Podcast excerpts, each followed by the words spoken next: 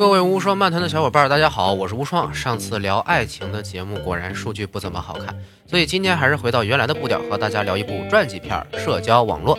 故事的主角是互联网界的大神人物 Facebook 创始人马克扎克伯格。这哥们儿非常喜欢中国，还来过好几次。虽然咱们用不了他的软件，但是对这个人还是比较熟悉的。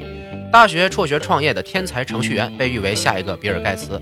五年时间得到了上亿用户，最年轻的亿万富翁。但是今天说的这部电影，并不是赞美小扎是多么伟大的，而是去探索成功背后的一些颇为黑暗的元素。我也并不想像普通的影评那样分析一通人物形象和表演，也不想做成干巴巴的一个科技公司发展介绍。和大家聊的小思考，其实是职场方面的内容。咱先说说剧情。二零零三年，一对大学生情侣在一家餐馆里闹分手，女孩叫做艾丽卡，男孩就是小扎。考上哈佛大学的小扎一直觉得女孩太笨，因为对方的学校是波士顿大学。艾丽卡忍受不了男友古怪的脾气，就离开了。同样很生气的小扎回到了宿舍，喝了很多酒，写了一篇攻击性很强的博客，宣泄不满，并且人身攻击了艾丽卡。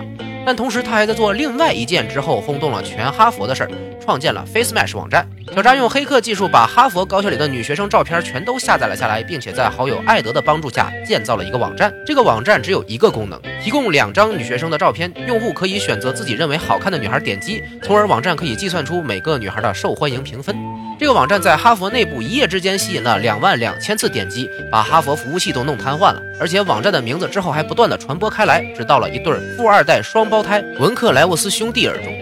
双胞胎想要做一个只能用哈佛邮箱注册的社交网站，和当时市面上的 MySpace 不同，这个哈佛社交网只有哈佛大学的学生才能发布信息，意味着用户质量很高，以此可以吸引外面的女孩和哈佛男生约会。双胞胎看中了小扎的编程能力，想要拉他入伙。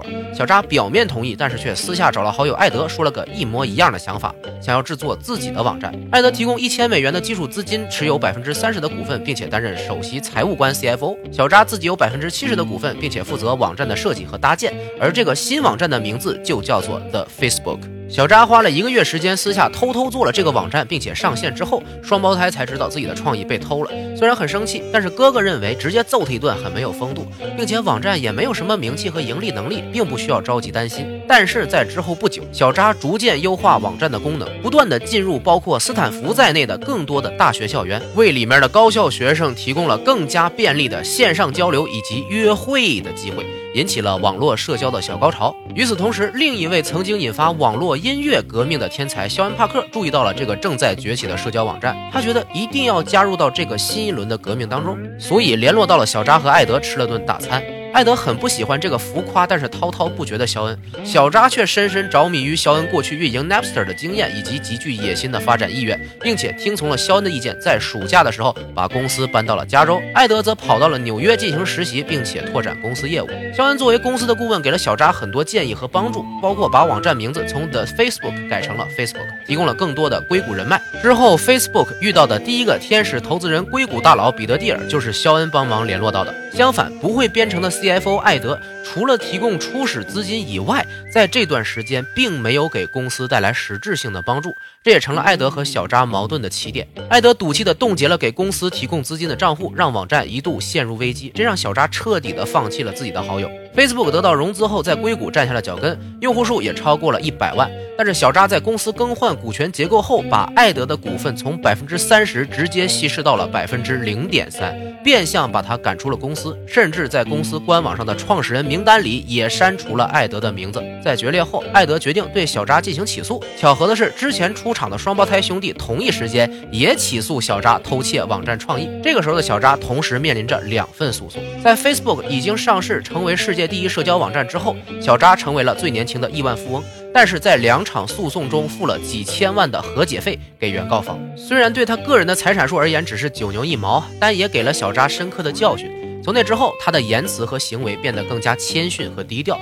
而至今为止，Facebook 已经坐拥超过二十亿用户，神话仍在继续。这又是一个典型的男人故事啊，一个不是很受欢迎的屌丝青年，通过自己的天才能力和不择手段的观念，成为了世界大佬之一。虽然面对着好友的诉讼，但是也丝毫不在乎，因为对他来说，能用钱解决的问题都不叫问题。像小扎这样的天才，大家可能并没有办法有什么共感，本来就不是一个层次的人。他第一次创业就成功的经历，似乎也没法当成什么励志教材。所以，咱就从几个被坑的人的角度来看看，职场到底需要什么样的能力才能生存下来，以及这种过河拆桥的做法到底有什么道理。首先是几个号称被偷了创意的倒霉蛋，自己的网站没办法做过 Facebook，找校长投诉还被羞辱了一通。最后，虽然通过法律诉讼得到了几千万的和解费，但是在现实世界中，大多数人没有他们的背景，真遇到创意抄袭啊，想要维权是非常困难的。而且，真正的问题啊，并不在于创意被抄袭上，而是你的产品、你的能力确实没人家的强啊。每个人都可以有天马行空的想法，都可以有很多独一无二的创意，可是能把这些创意实现的人，才是真正稀缺的，真正有价值的。双胞胎兄弟不只是输在产品上线的时间落后，在后续的产品功能跟进优化上也没有什么建树，更没有互联网公司引以为豪的极客精神。在职场里啊，想要把一个项目做好，不真心的热爱这份工作的人和全身心投入工作的人是没法比的。两个赛艇运动员怎么能和编程天才较量网站的成功度呢？所以这二位能拿到和解费，完全是因为小扎不想为这个事儿耽误公司名声。毕竟舆论根本不在乎你到底有没有抄袭，只在乎说你抄袭后能有多少人看这个新闻。再说肖恩·帕克最后的离开，咱们不看现实，只拿这个电影里的情节来讨论。一个泡自己公司实习生的花花公子是绝当不了公司高管的，更不用提私生活混乱到惊动了警察这种程度。上市公司最重要的其实不是产品，而是名声和资产的运作，因为这些会直接影响自己的股价，也就是公司的市值。的确，肖恩在公司起步的时候给了小扎很多帮助，算是有些知遇之恩。但是在公司已经步入正轨的时候，能否规整自己的行为来维护公司的形象，就是判断这人适不适合做 leader 的重要条件。也许你的活跃在初期可以给团队非常大的活力，但是在后期团队更需要谨慎稳重的修。兄弟姐妹来做表率啊！如果你真的败坏了公司名声，不管你之前有多大贡献，恐怕都只能请你离开了。该说争议最大的艾德了，这位是小扎最开始的联合创始人，也是公司初始资金的提供者。按常理说，这就是最能同甘共苦的伙伴呢。把他排挤出去，乍一看既不合情也不合理啊。艾德起初是非常支持小扎的，并且也是尽自己所能替公司考虑。只是可惜，对于公司的发展确实没有太多帮助。不懂编程，干不了技术活，又找不到融资，更重要的是没有战略眼光，这对创始人来说是致命的缺点。可以说，艾德在这个公司里一直都只是一个象征性的存在，甚至还因为个人情绪做出了伤害公司利益的事情。这种不专业的事儿对职场生活也是致命的伤害！以后谁还敢用你啊？电影里，艾德对小扎怒喊，已经竭尽所能的时候，小扎就很平静地问：“你对公司有什么实际帮助吗？”艾德哑口无言。在一个公司、一个团队里，每个人都有自己的角色和分工。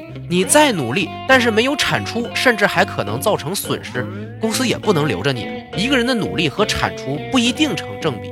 所以在职场里，最重要的一条还是要有独一无二的价值。这件事只有你自己能做，别人做不来。那么，就算你脾气再臭、再懒散，团队也要求着你留下。如果你是一个随时可被替代的员工，尤其还是在一个处在上升期的团队里，那么努力并不能成为你的挡箭牌。一旦你跟不上团队的脚步，被抛弃也就成了理所当然的事儿。最后呢，稍微聊聊电影里的小扎的各种过河拆桥。应该说，这么年轻就有这种成就。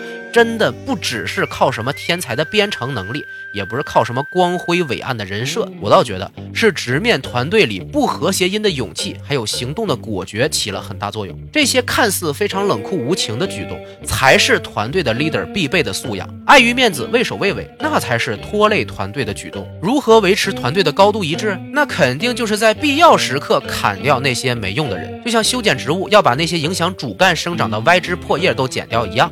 很多人说，这样没有人情的团队靠什么留住人呢？我只想说一句：优秀的团队从来不靠人情去留人，靠的是实现自我价值以及优秀的同事，还有足够的钱。如果这真是一个可以百分百发挥个人能力的地方，真的人才是舍不得走的。作为 leader，也别太担心那些离开的人说你不好。作为风口浪尖的人物，自然就要承受各种奇葩的指责。很多人能力不行，也只会去怪你管理不好。不可能名利双收的。这事儿搁在大众嘴里，就说资本家都是吸血怪物，那是因为这些人没当过老板。你让他当一次老板，感受一下花钱养人的感觉试试，自然就会闭嘴。结尾总结一句吧，身为一个员工，保住工作最好的办法不是送礼送人情，最后还是得落在自己的能力上。只要你确实够厉害，就算这个团队不识货，总会有其他团队抢着要你。当你真的不幸被清走的时候，也别怪人家坑你，还是看看自己所处的是一个重要部门的重要位置吗？如果不是，就从自己身上找找原因吧。